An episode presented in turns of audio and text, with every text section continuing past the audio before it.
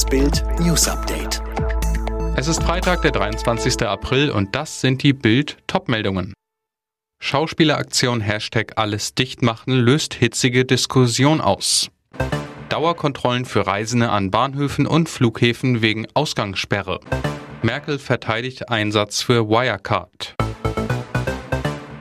Hashtag alles dicht so reagiert die Politik auf den Schauspieleraufstand. Mit Ironie, Witz und Sarkasmus hinterfragen sie die Corona-Politik der Bundesregierung und kritisieren vor allem das hiesige Diskussionsklima. Die Teilnehmer der Aktion Hashtag alles dicht machen, ein Who is Who der deutschen Schauspielszene. Stars wie Jan-Josef Liefers, Heike Makatsch, Wotan Wilke Möhring, Ulrike Volkerts, Kostja Ullmann, Merit Becker, Ken Duken, Martin Brambach, Richie Müller, Nadja Uhl, Ulrich Tukur und Volker Bruch kritisieren die Maßnahmen, indem sie sich überschwänglich bei den Regierenden bedanken. Das Diskussionsklima dazu sehr hitzig. In sozialen Netzwerken werden die Schauspieler seit Donnerstagabend zum Teil als rechtsradikal beschimpft oder als Verschwörungstheoretiker verunglimpft. Was Kanzlerin Merkel und andere Politiker dazu sagen, gibt's auf Bild.de. Dauerkontrollen für Reisende an Bahnhöfen und Flughäfen, das Nachtreiseverbot für Deutschland kommt. Personen, die trotz Ausgangssperre nach 22 Uhr eine touristische Reise antreten, müssen mit einem Bußgeld rechnen. Das geht aus dem neuen Infektionsschutzgesetz hervor. Regierungssprecher Steve Alter erläuterte in der Regierungspressekonferenz am Freitag, Reisende müssen 24 Stunden am Tag damit rechnen, dass die geltenden Regeln auch kontrolliert werden. Das gelte sowohl für Bahnen, Bahnhöfe als auch für Reisen mit dem eigenen Fahrzeug auf der Autobahn. Ebenso sind Flugreisen verboten, es sei denn, es handelt sich um Dienstreisen.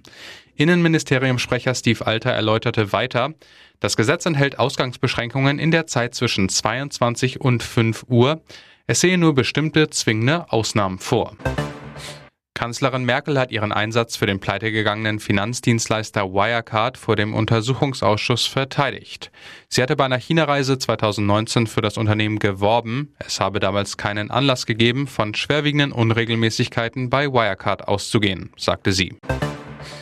Der Bundestag hat den Nachtragshaushalt verabschiedet. Das bedeutet zusätzliche Schulden von über 60 Milliarden Euro in diesem Jahr.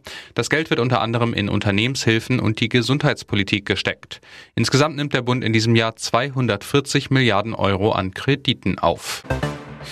Österreich macht ab Mitte Mai wieder auf. Kanzler Kurz hat mitgeteilt, dass ab dem 19. Mai unter anderem die Beschränkungen bei Gastronomie und Tourismus wegfallen. Voraussetzung ist der grüne Pass. Den bekommt man, wenn man geimpft ist oder negativ getestet wurde. Die Fußball-Europameisterschaft wird auch in München ausgetragen. Die UEFA hat den Spielort jetzt bestätigt. Lange Zeit stand es auf der Kippe, da die Stadt nicht garantieren kann, dass die Spiele dort auch vor Publikum stattfinden. Alle weiteren News und die neuesten Entwicklungen zu den Top-Themen gibt's jetzt rund um die Uhr online auf Bild.de.